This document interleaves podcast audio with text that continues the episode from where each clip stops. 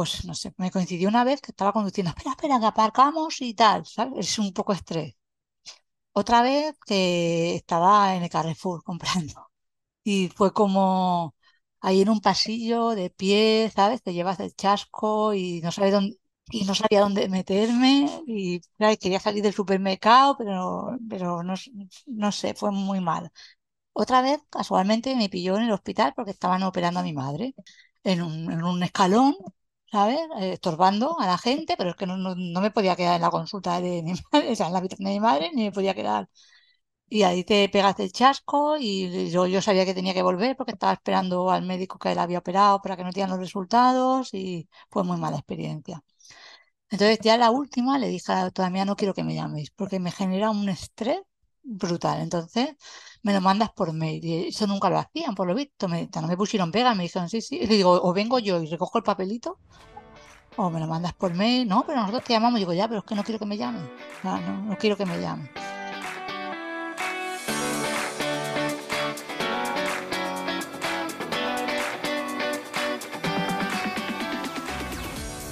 Bienvenida a F de Fertilidad.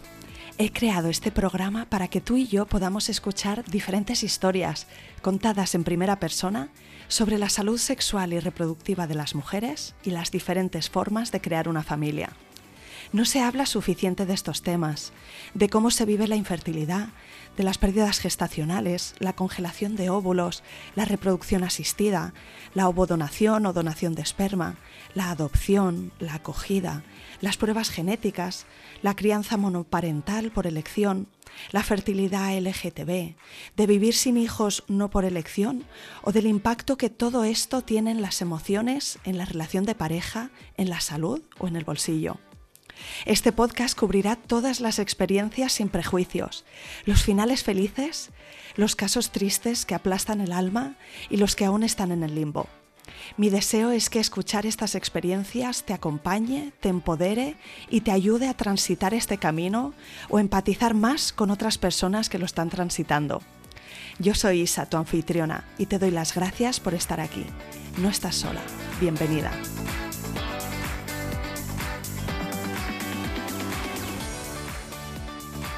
Bienvenida Patricia y mil gracias por venir al podcast de Fe de Fertilidad. Gracias, gracias a, ti por darme la oportunidad de poder explicar un poquito y contar mi experiencia. Muy bien, me vas a contar eso, cómo es tu historia y si te parece, cuéntame algo de ti, lo que tú quieras, que, a menudo pregunto pues de dónde eres, dónde vives, eh, cuántos sois en tu familia. Eh, ahora mismo estoy en Alicante, pero estaba viviendo en Ibiza hasta, hasta hace poquito que me dieron ya la baja y me, volví a mi casa de Alicante.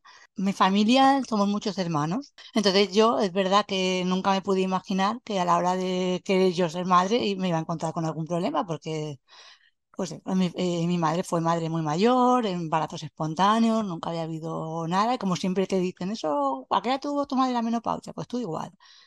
Pues no. y luego no fue así. ¿Tú eres la de las mayores entre tus hermanos? La mayor. Ah, la mayor, ok. ¿Ejercías también de, niñera mucho, quizás? De alguna forma es como que, claro, eso tuvo una parte importante en mi vida porque de alguna forma a lo mejor mm, tuve responsabilidades que quizás no me correspondían por la edad, ¿no? Y, luego yo misma era como que quería ser madre, pero todavía no. Como decía, uy, otra vez no, ¿no? O sea, otra vez meterme en, en este berenjenal, no.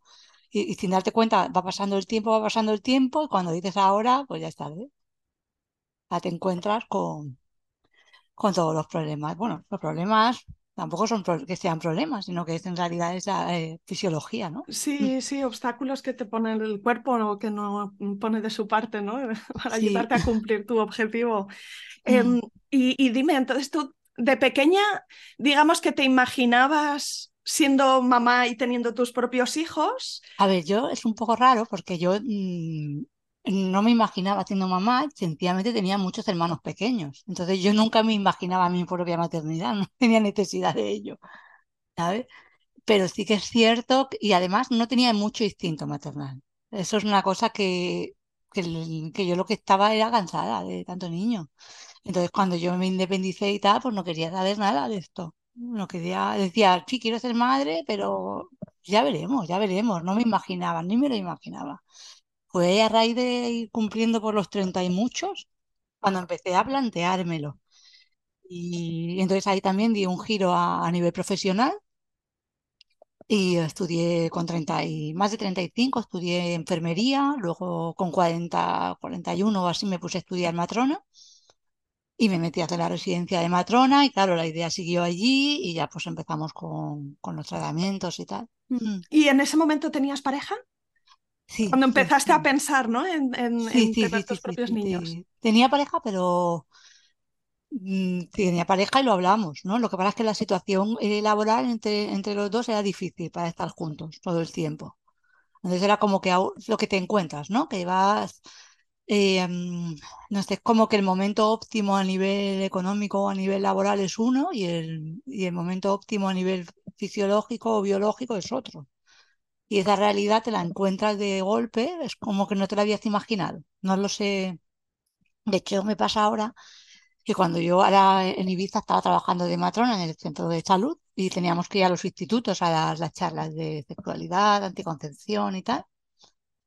Y, y yo al mismo tiempo, o sea, tenemos como un temario, ¿no? que seguir, pero al mismo tiempo yo pensaba, jolines, es que con todo esto siempre le decimos a la mujer, hay que llevar cuidado, protégete, no te... O sea, por el tema de enfermedades está claro, ¿no? Pero por el tema del embarazo las adolescentes, pero tú creces con la idea de que te puedes embarazar así de, de repente. Sí. Y, vas creciendo, porque a mí me pasó eso. Yo desde muy jovencita ya fui a métodos anticonceptivos, no te quedes embarazada, tal, tal, tal.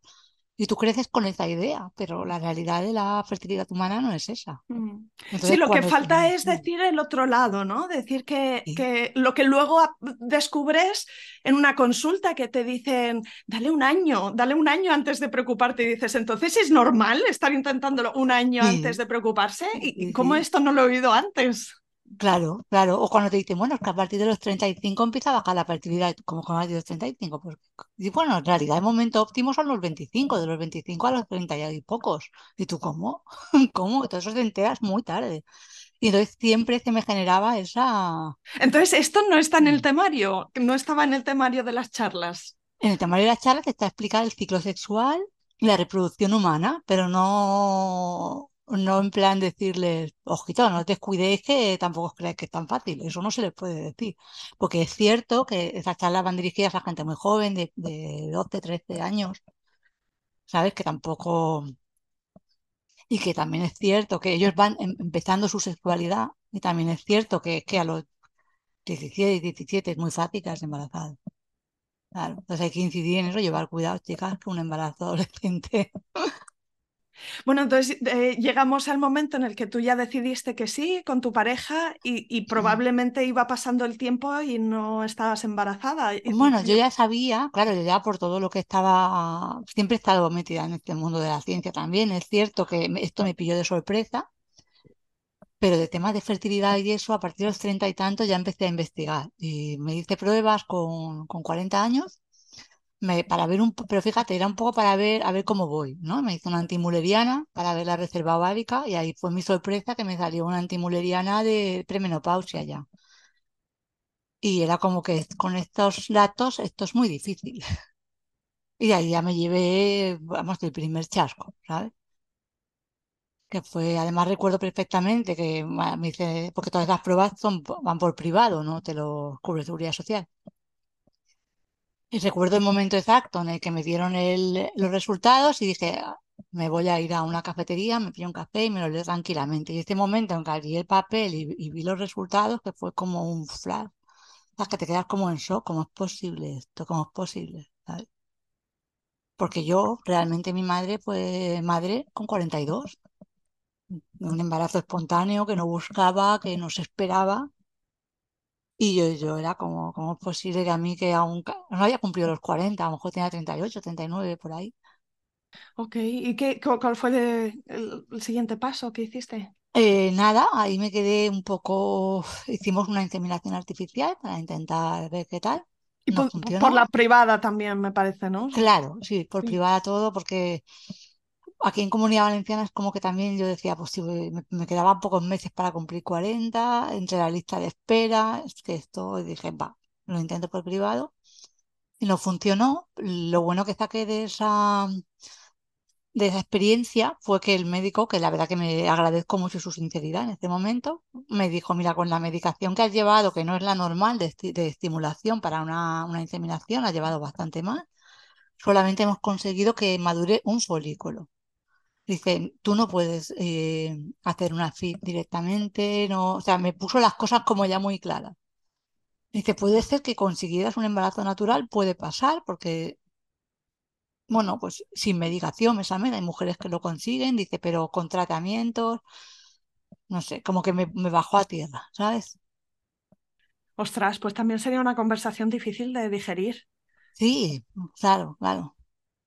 Claro, pasa que, claro, lo he hablado mucho, pero, pero a veces te agradece, ¿sabes? Porque es como que, bueno, luego tuve otras experiencias y no me gustaron en ese sentido, con algún otro médico que fue... Que tienes la sensación que te está vendiendo la moto, ¿no? Y que está un poco capitalizando en tu ilusión o mm, vulnerabilidad mm, también. Claro, ahí que pasó que fue negativo y realmente yo ahí empecé a estudiar lo de matrona y dijimos, Buah, pues para después de la residencia, ¿sabes? Pero también ahí era como que me faltó una cosa de conciencia, ¿sabes? Es como que yo ya ahí sabía cuál era mi situación, ¿no? Y que sabía que tenía que ir a donación en algún momento, pero no sabía, no era consciente de que independientemente de que tú lo, lo intentes con óvulos propios, con embriodonación, con una donación, el cuerpo tuyo tampoco es el mismo. Es decir, no sé si me explico, que los problemas asociados a la gestación que se pueden dar o incluso asociados a, la implantación también aumentan con la edad. De eso no era del todo consciente. Es como que te vas, te vas, se te van quitando velos, ¿no? Poco a poco y vas descubriendo cosas. ¿Y tú pasaste por algo parecido a lo que se llama el duelo genético Sí, claro, lo pasé en el momento este que te digo de que estuve en la cafetería, que estaba sola, que abrí los resultados, ahí fue cuando me cayó el chaparrón y a partir de ahí, claro, lo tienes que hacer, lo, es que lo tienes que hacer. O sea, primero es algo que tú niegas, que tú ni te habías planteado, ¿no? Porque yo no me planteaba la adopción, lo que tú dices del acogimiento de la adopción, yo eso no me lo planteaba, yo me planteaba ser madre y ya está. Entonces ahí es como que te das cuenta de que no vas a, no a poder ser con tus óvulos, de que vas, vas haciéndote a la idea también empiezas a estudiar. Ver, es verdad que esto es un camino de aprendizaje. Consigas o no consigas el embarazo, ¿Te conoces a ti misma? Bueno, a ti misma y, a nivel fisiológico muchísimas cosas. Es verdad que además yo estaba metida estudiando lo de matrona y tal, ¿vale? Pero en matrona no se trata mucho de la fertilidad, se trata, pero no es lo principal, es mucho más temario, ¿no? Pero luego te das cuenta, no sé si has oído hablar de la red de infértiles. Vale, pues yo estoy en la red de infértiles, entonces hay un grupo de, Facebook privado para ahí y la gente pregunta, y no solo te das cuenta de lo que preguntan, o sea, te das cuenta del nivel que tienen. O sea, yo flipaba, yo digo, estas mujeres que son mujeres, me refiero que no son científicas, no son médicos, no son nada, y tienen un nivel de conocimiento que es para quitarse el sombrero. ¿Sabes? Si empiezan a darse consejos unos a otros, en plan, te has mirado esta prueba, te has mirado esta otra, y allá aprendí una barbaridad. Y yo decía, ostras, ostras, de cosas que se pueden hacer, de cosas que, pero al final hay una cosa clara, que el interruptor o la llave no la tenemos, no la sabemos, y no sería muy fácil. Haces esto y esto y te embarazas, o esta técnica y esta otra y te embarazas, y no siempre funciona. Porque el kit de todo no lo sabemos, entonces pues vas probando cosas, pero a veces pruebas y pruebas no funciona, a veces funciona y has probado tantas cosas que verdaderamente no sabes porque ahora sí ha funcionado y antes no, y así, ¿eh? ¿Tú te fuiste haciendo diferentes pruebas o ya no te hacía falta? Sí. No, no, sí, me hice de todo, claro, porque yo empecé en este camino en el 2019, creo que fue. Empecé primero con una clínica en Murcia, que bueno, yo fui a varias clínicas de estas que tienen la primera consulta gratuita, ¿vale? Pues que, y bueno, en unas bien, pero no me convencían, las veía como muy básicas, otra, por ejemplo, no me gustó el ginecólogo que me atendió, porque también depende eso de la personalidad de la mujer, ¿vale? Como uno sea. Yo no soy una persona muy, como te diría yo, como muy ñoñica, ¿no? Soy bastante, como más seca. Entonces a mí que me atienda una persona, que me, como que esa persona me dijo algo así, como no te preocupes, que tú vas a conseguir ser mamá, te vamos a ayudar, con un tono de voz demasiado paternalista, a mí eso no me gusta. O sea, no, no somos hay que tratarnos, hay que tratar al paciente con, cariño y con respeto, pero no como si tuviera cinco años. ¿sabes? Me sentía ahí como, ¿qué me estás contando? Tengo 45 años, ¿qué me estás contando? No me vendas la moto, ¿no? Yo ya sé que cuáles son los riesgos, yo sé que esto va a ser muy difícil, no me tienes que decir, tranquila, tranquila, cariño, que no vas a conseguir ser mamá, no lo sé, que esa conversación en esos términos las puedo tener con una amiga, con mi pareja, no con mi médico. ¿Vale? Pero bueno, también, me también entiendo que a lo mejor ese tipo de trato con otra mujer le funcionaba, ¿vale? Porque era lo que ella quería, eso es así. Entonces, bueno, al final elegí otra clínica, elegí eh, la Ginemet de Murcia. Eh, la clínica como tal me pareció bien, el laboratorio era muy bueno, no sé, yo tuve buena experiencia en, cuanto a eso, pero tuve mala en cuanto al tratamiento que a mí se me dio. No porque estuviera mal, sino porque lo vi poco personalizado. De eso me enteré después, cuando cambié de clínica. Claro, yo ahí ya, a todo esto, yo entré en menopausia con 44 años. ¿Vale? Que ya dejé de tener, de tener el periodo.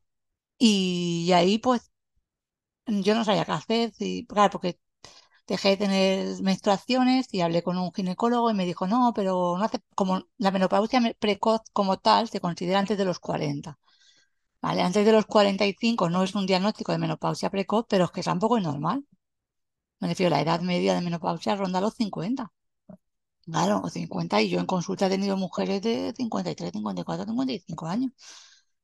Entonces, bueno, él me dijo, yo dije yo, pero ¿y hormonas? No, no, no hace falta porque tal, no sé qué. Bueno, entonces que yo pues no me tomé hormonas, ¿no? Y luego me di cuenta que fue un error, pero un error garrafal. Mm. ¿Notaste también en salud? Porque a menudo ese, ese sí, lo notas en todo. Mm. Para mí lo notas en todo. Eh, era una edad que, pues yo qué sé, a lo mejor hace 30 años o 40, las mujeres con 44 ya tenían un estilo de vida que nosotras no tenemos. Es que es así, entonces a nivel cognitivo lo notas, a nivel relaciones sexuales lo notas, a nivel físico también. Y sobre todo, pero bueno, sobre todo, y lo que peor noté, fue que cuando yo reinicié, claro, yo pasé de estar, a lo mejor que llevaba, pues desde los 44, creo que empecé con 40 45, 46, pues llevaba de unos dos años sin reglas, sin reglas, sin ciclos, ¿vale? Cada vez tus estrógenos van bajando. Entonces de repente entra un Ginemet y me estimulan para hacerme un, ciclo de reproducción, ¿no? Me estimulan para el crecimiento endometrial. Y el endometrio no crece, no crece, no crece, y venga, inflama estrógeno, no crece, no crece. Tardó muchísimo en crecer, entonces yo ahí vi muchos fallos en la clínica, ¿vale? Porque eh, pues esperamos una semana más, una semana más, sí, pero claro, tú esperas más y el endometrio empieza como a deteriorarse por según qué zonas.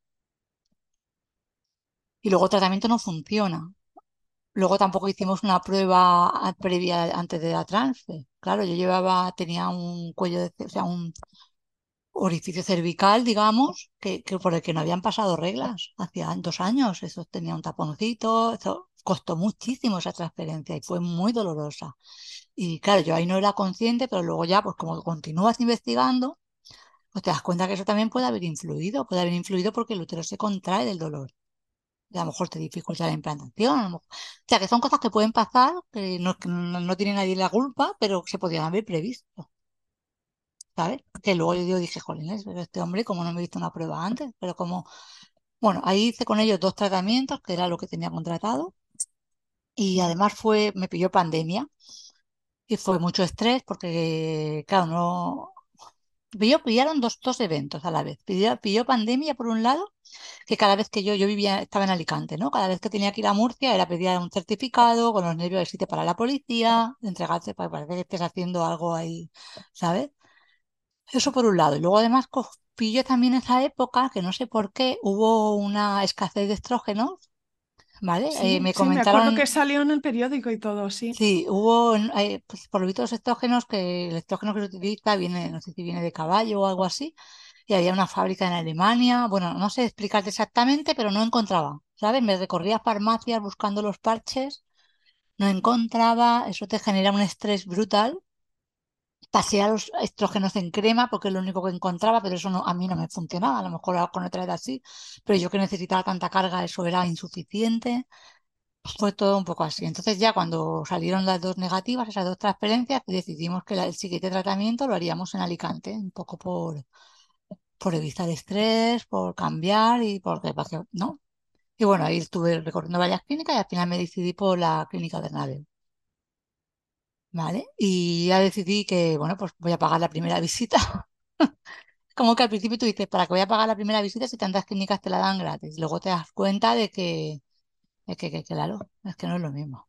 Te atienden de otra manera, ¿no? Cuando eres ya clienta, No es que quizás, te o no te atiendan mal en las otras, también te atienden bien en las otras. Es que, no sé, te das luego cuenta, lo primero que me hicieron ahí, lo- la- tuve esa primera visita con el doctor Bernabeu, lo primero que me dijo fue, te vas a estar seis meses con un tratamiento hormonal y hay que poner tu, sistema reproductivo en marcha. No puede ser que tú pases de cero estrógenos a una estimulación, porque eso nunca va a funcionar, porque claro, a nivel vascular es como que tú has perdido vascularización del útero. Entonces yo te puedo dar mucho estrógeno, pero si vascularmente no llegan a donde tienen que llegar, los que tienen que llegar no te sirve de nada. Y yo cuando él me lo explicó así de claro, como te lo estoy diciendo, dije, claro, digo, es que es así, es sencillo. Y es que, ¿por qué no se les ocurrió a los otros? ¿Sabes? ¿No? Y dije, jolines. Y entonces estuve pues esos seis meses con una terapia hormonal que yo eh, reglaba cada mes, cada mes, como si fuera una mujer fértil, igual. Entonces eso, más eh, poco a poco pues fue como poniendo en marcha mi sistema. Ella lo que me dijo el médico fue como que tú tienes que, te- que estar como una mujer fértil, con lo que vale que tú estás, tú no tienes óvulos, vale, no tienes óvulos, estás en menopausia, pero tu útero tiene que funcionar y ciclar cada mes como el de una mujer que se puede quedar embarazada. Y bueno, estuve así seis meses y a los seis meses ya empecé tratamiento con ellos. Entonces, bueno, no, no salió la primera, fue también, yo me he quedado embarazada a la cuarta, a la sexta transferencia. A la sexta. Mm.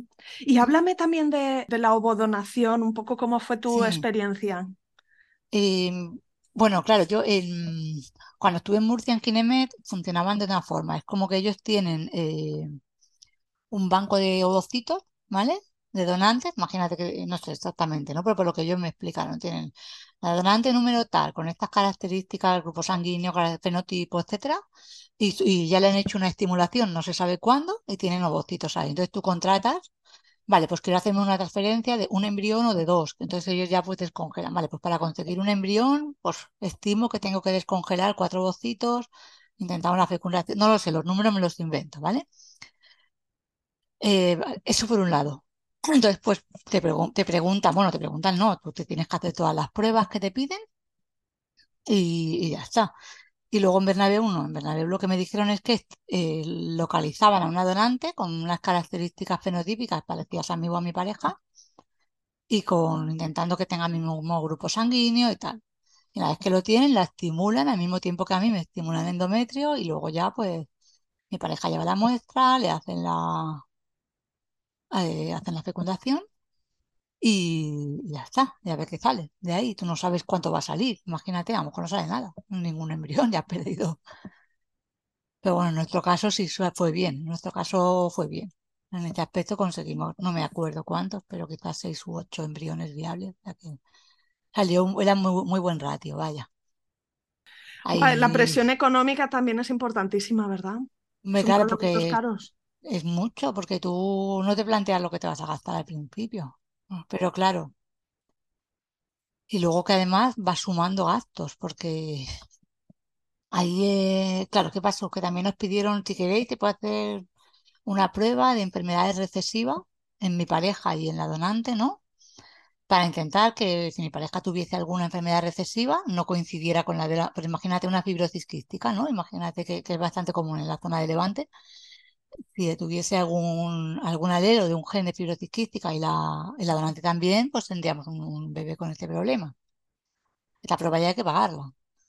Es decir, em, Vas sumando cosas vas por el sumando camino, cosas. sí. Luego, eh, puede ser que hicimos también lo de la, o sea, porque el espermiograma y todo eso es como lo más básico. Pero luego hay muchas más cosas que no te dicen, yo no, que, que no te haces a la primera, te las haces conforme vas viendo cosas. Hay que ver también la fragmentación del ADN en el, en, gameto masculino, en el hombre, a ver si eso puede derivar en, abortos o, embriones que se paran antes del día 5, etcétera. También te la haces. Luego va sumando, va sumando. Luego yo me dice, bueno, pues genética, en Bernabéu me pidieron, "Gené- te vas a hacer estas pruebas genéticas para ver si tienes algún problema de, de coagulación, de alguna mutación rara que tenga relación con la fertilidad, patapam. Luego ya cuando llevábamos dos transferencias, creo, ya me planteé ir al, ir al inmunólogo. El inmunólogo, eso es, son pruebas que suman 2.000 euros. Más las consultas del inmunólogo, me planteé también el hematólogo. Luego que sí, bueno, pues podemos probar con el PRP, el plasma rico en plaquetas dentro de, de endometrio. Luego también hice una consulta con un, un ginecólogo que, fíjate, es curioso, yo estaba en Ginemed Murcia, ¿vale? Mi caso ya de por sí no era fácil porque yo ya tenía una edad, nada, más por la edad, me refiero. Y por estar en menopausia, yo ya no tenía 30 años. Sin embargo, ellos, dentro de Ginemed, luego me enteré con el tiempo de que había gente que estaba como especializada en casos difíciles, porque no me derivaron el primer día. O me lo propusieron. ¿Sabes? Aunque hubiera pagado la consulta aparte, no era cuestión económica, es que ni me lo propusieron. Y luego, sin embargo, yo estando en Bernabéu, sí concerté una cita con un ginecólogo que me recomendaron a través de este grupo, con el doctor Jiménez de Ginemes Sevilla. Tuve una consulta con él que fue muy productiva la consulta. Sí, qué importante dar con, con, el equipo correcto, con el profesional correcto. Claro, yo estaba muy contenta con Bernabéu y lo sigo estando, evidentemente, pero como llevaba ya, creo que eran tres transferencias y eran negativas, dije, bueno, voy a ver este otro médico, a lo mejor se le ocurre algo, porque Claro, evidencia, evidencia no hay. El médico esto, evidencia científica no tiene, no hay estudios, no se hacen estudios en mujeres, ¿sabes? La ciencia es un poco que tú no puedes decirle, bueno, a ti te lo voy a hacer y a ti no, es como que es un poco empírico todo. Que es como, como con la, vacuna de COVID.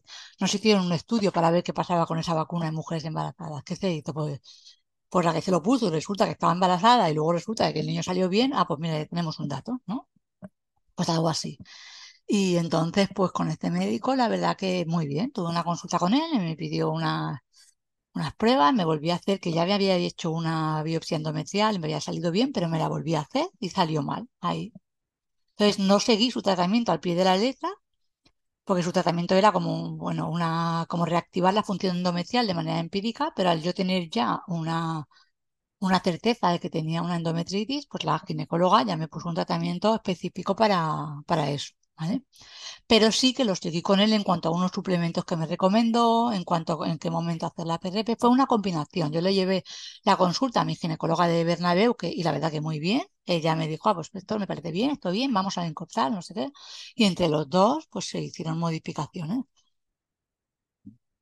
Y, bueno, pues funcionó. También es verdad que para esa última transferencia, ahí yo ya sabía que iba a hacer la última, porque ya no nos quedaban más, más embriones. Y también ahí empecé a, tratar eh, aspectos a lo mejor emocionales que no había tratado en anterior. Te iba a preguntar, porque se te ve como una persona muy, muy práctica, ¿no? Y que ibas como de, de, una cosa a la siguiente, pero aún así, por dentro, la incertidumbre pasa factura.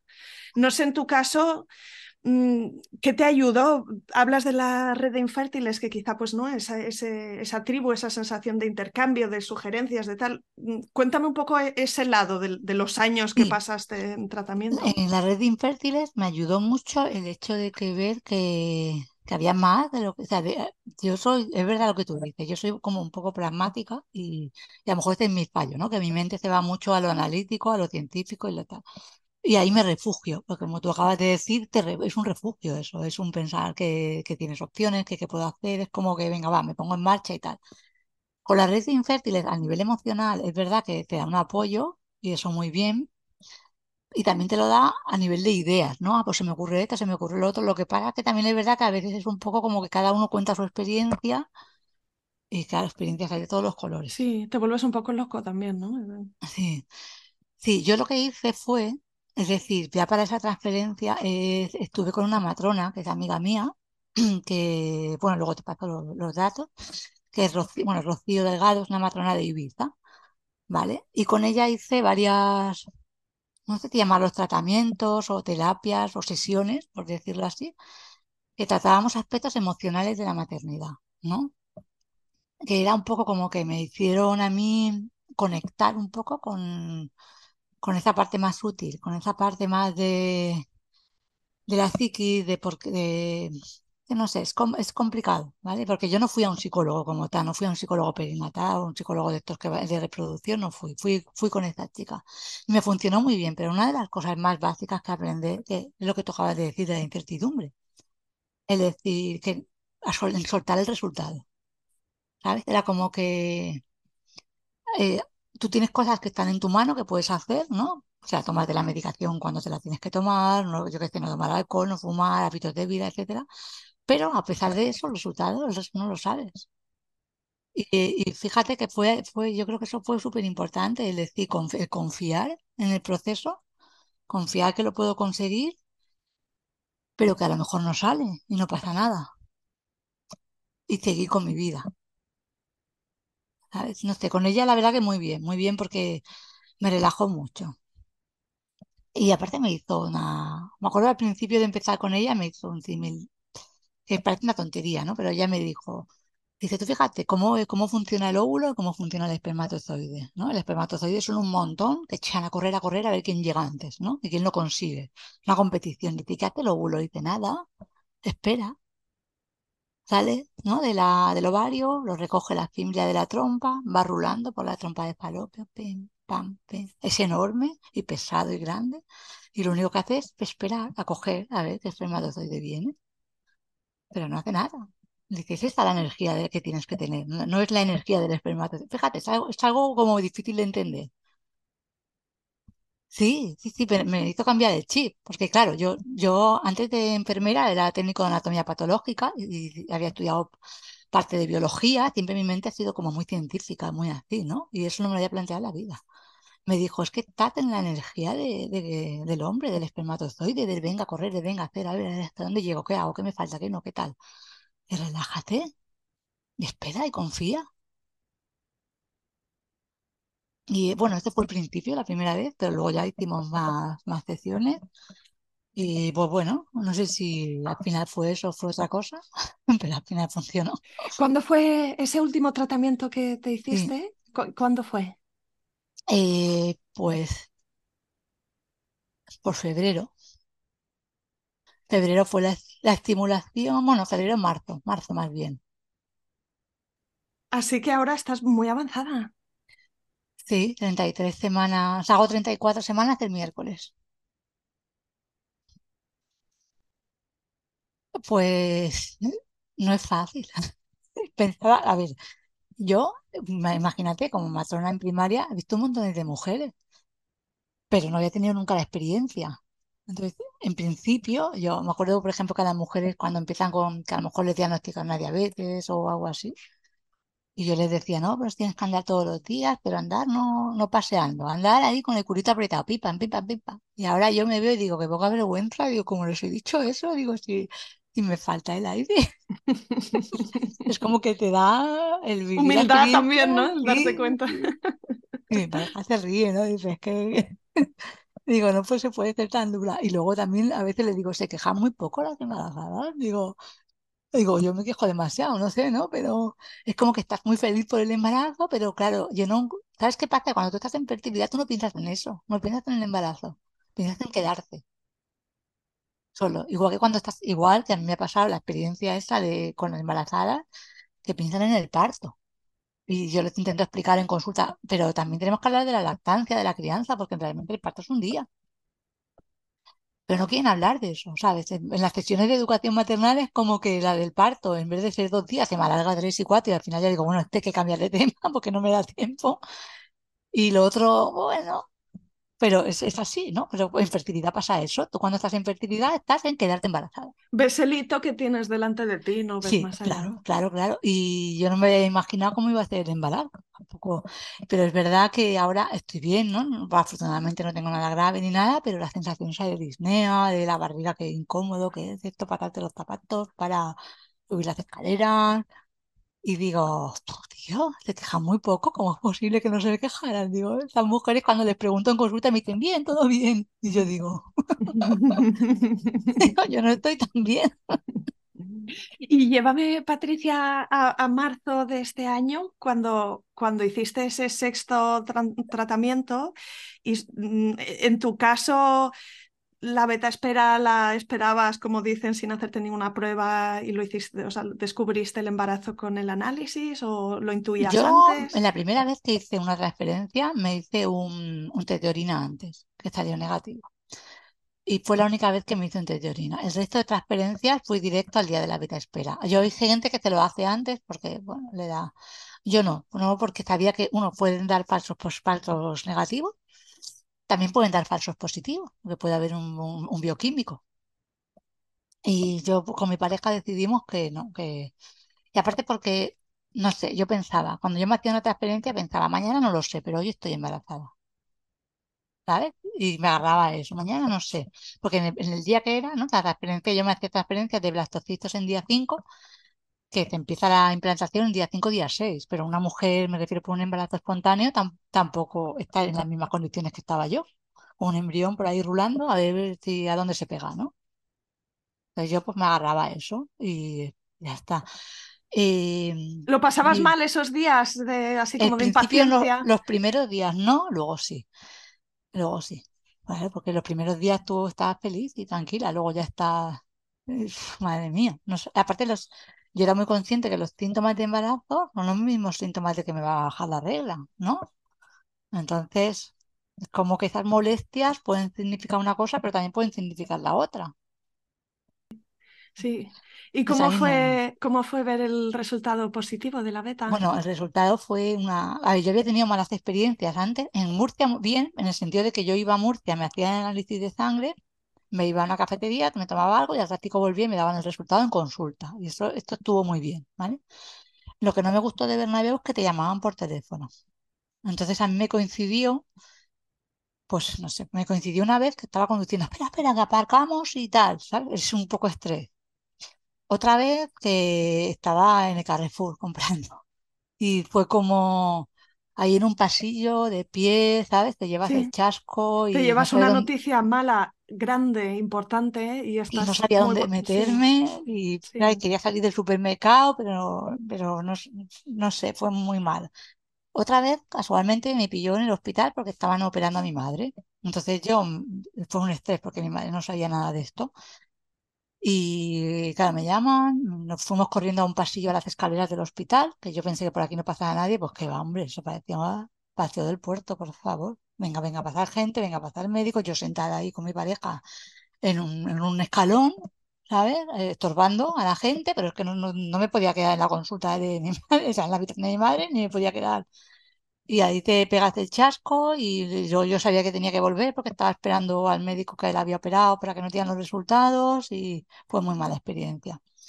Entonces ya la última le dije todavía no quiero que me llaméis porque me genera un estrés eh, brutal. Entonces me lo mandas por mail y eso nunca lo hacían, por lo visto. Me, me pusieron pega, me dijeron sí, sí. Y digo, o vengo yo y recojo el papelito o me lo mandas por mail. No, pero nosotros te llamamos. digo, ya, pero es que no quiero que me llamen no, no quiero que me llamen. Y entonces, pues nada, teníamos unas gestiones que hacer. Yo estaba con mi pareja, estábamos y luego fuimos a tomar a almorzar, ¿no? Y entonces porque fuimos a sacarnos la sangre, luego nos fuimos a hacer las gestiones, luego fuimos a almorzar. Y estábamos ahí en la cafetería y veo me llega la notificación del mail de que recibió el mail, digo, ala, pero yo no lo quería abrir en la cafetería. Entonces, no le dije nada a él y acabamos de desayunar. Y cuando acabábamos, le digo, bueno, vamos a ver, porque me han mandado el resultado, ¿qué hacemos? y teníamos el coche en un parking subterráneo de, Alicante. Y digo, nada, vamos al parking sin, sin pagar la, el ticket, me refiero, que te metes en el coche y ahí no te va a molestar nadie, estás en tu coche en un parking y ahí, y trata que yo no la quería leer. Entonces le dije a él, léete tú. Y yo pensaba que pondría positivo o negativo, algo así. Oye, él también lo pensaba, pero no ponía eso, ponía el número. Ay, te dijo, no entiendo nada. Claro, me dice, no entiendo nada. Es que no sé dónde lo pone. Y yo, ay, dame. Y ya no leí el número y dije, esto es un embarazo. Y claro, fue muy, muy bonito, muy bonito. Además, nunca habíamos tenido, porque otra vez habíamos tenido una beta positiva, pero era muy pequeñita, que ya sabíamos desde el principio que eso posiblemente sería un bioquímico o algo así, que no prosperaría. Así fue. Pero una beta con esa con esos números, yo eso no lo había visto en la vida. bueno, conmigo, me refiero, con, con pacientes, sí, pero conmigo nunca. Entonces fue muy emocionante. Sí, sí, ese momento fue muy, muy bonito. Enhorabuena. Eso es un, buen recuerdo, ¿no? Dentro de... Sí, ahí tenemos el ticket de parking de ese día ah. guardado. fue muy bonito porque no te lo crees. Es que no te lo crees. Y bueno, y seguía sin creérmelo. Yo luego por no ser pesada a tope en la clínica, me fui con el seguro a otro laboratorio a los dos días y me hice otra, a ver si doblaba correctamente. Y luego me hice otra, a ver si doblaba. Me dije, no, de la clínica, no, no voy a decir a la clínica porque van a pensar que estoy un poco zumbada, pero... Y luego volví a mi trabajo, me hice otra yo en el centro de salud, me la pedí, me saqué sangre y me hice otra. La mandé al hospital y vi el resultado, porque yo quería ver si doblaba adecuadamente, sí, porque eh, como ecográficamente todavía no puedes ver nada, pues lo, a lo único que te agarras es a eso. Y. Patricia, si te parece bien que te pregunte por tu pareja, ¿cómo, cómo vivía él este lado? Porque No es fácil, yo creo, porque ellos intentan acompañarte a ti, pero al mismo tiempo tienen sus, sus propios dilemas, sus propias dudas, sus propias inseguridades. He pensado que no iba a funcionar el último. Había perdido un poco la esperanza. De hecho, nosotros las últimas nos hicimos, la, la última transferencia y la anterior fue de dos embriones cada vez. Y la ginecóloga decía, pero es que esto, como te quedes, es muy peligroso para tu edad, tener un embarazo de mellizos. Y ya era en plan de ya, pero vamos a hacer, a doblar la apuesta y si no sale, no sale, pero ya no podemos más. mirando atrás, si ha quedado algo en el tintero, algún mensaje que quieras compartir o alguna cosa que tú, no sé, que hayas aprendido de ti misma en el proceso y que... Bueno, yo quería decir una cosa, lo primero. A nivel profesional, esto lo, lo he vivido como paciente y lo vivo como... El, problema de todo esto, uno, lo, lo poco visible que está, por eso agradezco mucho tu podcast y que esto se visibilice, porque es un problema de... Hay muchísima gente en reproducción. Yo en consulta de primaria como matrona, todos los días, una de las controles de embarazo era de alguna mujer que había hecho, que había conseguido un embarazo por reproducción asistida, ya no por la edad, hay gente con 30 también que tiene problemas. Y parece que eso no existe. Y eso requiere, por otro lado, un, un cuidado a nivel, por ejemplo, los problemas que yo me he encontrado. A ver, yo estaba en Ibiza porque conseguí plaza de matrona en Ibiza y por eso me fui allí, ¿vale? Yo no tenía el miedo de que me van a despedir o que me van a decir o que, ¿no? En ese aspecto estaba cubierta, pero sí que es cierto que, por ejemplo, a nivel la, la- me pasó una cosa que fue para mí como muy horrible y la, la inspectora médica de, de Ibiza, mm, no sé, eh, no me lo puso nada fácil. Es decir, yo intenté no cogerme bajas, pero no me daban para hacer los tratamientos todas las vacaciones. Entonces, a lo mejor lo que hacía era aprovechaba unas vacaciones para, o sea, yo no quería, como tenía que coger aviones y tal, yo no quería hacerme la transferencia y volverme a Ibiza a trabajar. Me quería quedar los 10 días de la beta en Alicante, de reposo, ¿no? Por lo menos. Luego hacerme la beta e irme. Y a lo mejor me faltaban unos días, pues me cogí una baja de tres días y tal. Bueno, la última baja, creo que me cogí una baja de 10 días y otra de tres días. Y luego fui aprovechando días libres que tenía, exceso de horas, vacaciones. Vale, pues en la última, ah, no la que me quedé embarazada, la anterior, eh, claro, el médico, yo en ningún momento pensé en, no decir la verdad. Entonces yo le decía a mi médico de cabecera, pues estaba en un tratamiento y tal. Y entonces tener en el diagnóstico, pone tratamiento de fertilidad o infertilidad, no me acuerdo exacto qué, pero algo que era muy, que estaba ahí. Entonces esto la inspectora lo lee. Y lo que le escribe, y claro, lo dejó por escrito, que luego yo lo leí y dije, lo que escribe fue, es la última vez que autorizo una baja a esta mujer o a, o a esta señora por un tratamiento de fertilidad porque ya no están en, en edad de hacerse. Claro, cuando me lo dijo el médico, eh, yo me, me un jarro de agua. Yo acababa de venir de Alicante con un resultado negativo, me dice eso. Me dije, no, no, digo, ¿sabes qué va a pasar? Digo, que el próximo va a ser por ansiedad y depresión y encima es que va a ser verdad. Digo, porque hay que tener poca vergüenza para dejar eso. Que hay poco tacto y poco... Yo ya lo sé, que, que tengo más de 40, por eso no voy por la seguridad social, pero la decisión de hacerte un tratamiento la tienes que tomar tú, no una persona que no conoces. ¿Sabes? O sea, esta señora a mí me, me pareció, bueno, no quiero hablar mal, pero es muy mal, muy mal. Eh, entonces, claro, eh, para la siguiente vez yo no me cogí baja pero me cogí todas las vacaciones de este año, por adelantado, todas, ¿sabes? Y era un poco como para no dar explicaciones a nadie. Pues me voy de vacaciones en, en marzo, me voy de vacaciones, ya está, no daba explicaciones, o creo que me quedaba, me dejé una semana, pero juntado con días libres y ¿por qué tenemos que pasar por eso? Sí, porque además yo no era que iba por nada, porque me cojo un tratamiento desde el día uno que empiezo la estimulación hasta el día de la beta, que, estoy de baja médica, 40 días o 40 días. Yo no hacía eso. Solamente que me faltaban unos días siempre, a lo mejor tres, cuatro, unos días, porque también por el traslado, el barco, el avión, lo que fuera, ¿no? Y que tampoco tenía por qué, que tenía que haber mentido desde el primer momento. Ese fue mi conclusión. Haber dicho, no haber avisado en el trabajo, llamar por teléfono y decir, mira, que tengo una gripe, que no puedo con mi vida, me quedo en Alicante tres días más. Pero yo eso no, no, me lo planteaba porque creo que era una irresponsabilidad a nivel profesional, porque yo tenía mis consultas y de repente dejar estas consultas sin... No lo sé, qué necesidad hay de hacerlo, ¿sabes? Para que... Pero no te voy a decir, hazme una baja para dentro de tres semanas, que acaban las vacaciones, que me pondré con gripe. No te puedo decir eso al médico, ¿sabes? Pero te encuentras en esas situaciones. claro, que dices, ¿esto por qué tiene que pasar? ¿No? Y es una cosa que quería decir que yo creo que a nivel sociedad nos queda mucho. ¿eh? Nos queda mucho para acompañar a esas mujeres, no ponérselos tan difícil, que ya bastante tienen. Y también por lo general son gente, yo he visto en la red de infértil gente que se hace la transferencia y te vuelve a trabajar en ese día. Y vale que la empresa no tiene por qué, yo que sé, que una empresa tampoco es una ONG, entiendo, que también tiene sus, sus compromisos y tal laborales, pero no sé, te haces un 15 de tobillo y nadie te pone una pega porque te tires 15 días de reposo, ¿no? Pues esto también es un tratamiento médico, porque no se acompaña un poco más a nivel laboral o a nivel comprensión, eso por, eso por ahí. Y luego, luego está la parte también de, que, claro, hay gente que lo entiende, hay gente que, de la, de la opinología, ¿no? Que aquí todo el mundo opina de la vida de los demás. Y eso también, pues claro, tú nunca sabes cuando hay una mujer, si está pasando por un proceso, si no lo está pasando. O sea, esto típico que, ay, hija mía, todavía no has tenido hijos, se te va a pasar el arroz, ¿no? Que te dicen. ¿Y tú qué sabes? ¿Cómo, cómo haces ese tipo de, de comentarios? No sabes lo que está pasando la pareja o la, o la mujer o la pareja en sí, si lo llevan intentando, si no, si no le da la gana de tener. Es que es respetable una decisión como la otra. Entonces, no sé, yo creo que esas cosas nos queda evolución, evolución, pero bastante. Y nada, eso por ahí, y luego nada, por otro lado, en cuanto al tema de la donación, yo sí que tengo que decir que yo ah, que es muy importante la epigenética, ¿vale? Que la gente no lo tenemos en cuenta y cuando te da igual, yo les explico, porque la gente cuando me pregunta lo que les digo, les digo, a ver, tú tienes unos genes, es como que yo tengo una estantería llena de libros. Pero ¿quién decide qué libro saco y leo en cada momento? Lo decide la epigenética.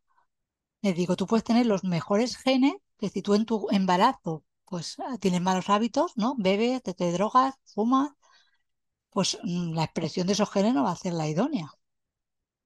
Digo, entonces, aunque tú hagas un, un tratamiento por una donación, que no lleve tus genes, ¿no? ¿Vale? Pero es que tú tienes el poder con la epigenética, tienes el poder de que no, puedes no cuidarte nada y que este niño nazca con déficit cognitivo, con problemas de desarrollo, con mil historias, o puedes cuidarte mucho y optimizar esos genes que tienes. Porque luego tú ves niños de ovodonación y es y hasta te parece, no sé, que hasta que les sacas parecido, porque también es verdad que luego el parecido físico muchas veces es una expresión de la cara. No sé si te ha pasado a ti. Y eso no va en los genes, eso en qué va en la crianza, en el día a día. Es decir, que yo eso lo digo un poco también como para animar a la gente, ¿no? De que no, no es tan tremendo, lo de, hombre, claro que a, que a mí también me hubiera gustado quedarme embarazada con, con mis óvulos y ya está, ya la primera y sin problemas, claro. Pero ya, ya, partimos de un punto de que ya nos metemos en un tratamiento, en un proceso, que eso es lo menos importante.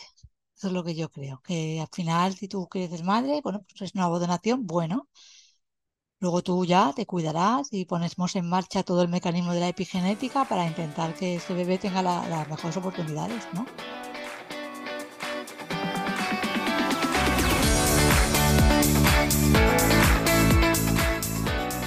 Aquí acaba este episodio. Si te ha gustado, suscríbete al podcast para que te aparezca en el feed un nuevo episodio cada martes encontrarás una amplia biblioteca de relatos de otras mujeres y de algún hombre que han transitado o están transitando el camino de la fertilidad. Gracias por acompañarme. Espero que este programa te ayude. Y te puedo pedir un favor, ayúdame tú también a mí a que este recurso llegue más lejos recomendándoles F de fertilidad a tus amigas o amigos. Y por supuesto, no dejes de escribirme, me encantará saber de ti, quién eres, por qué escuchas este programa o si te ha ayudado.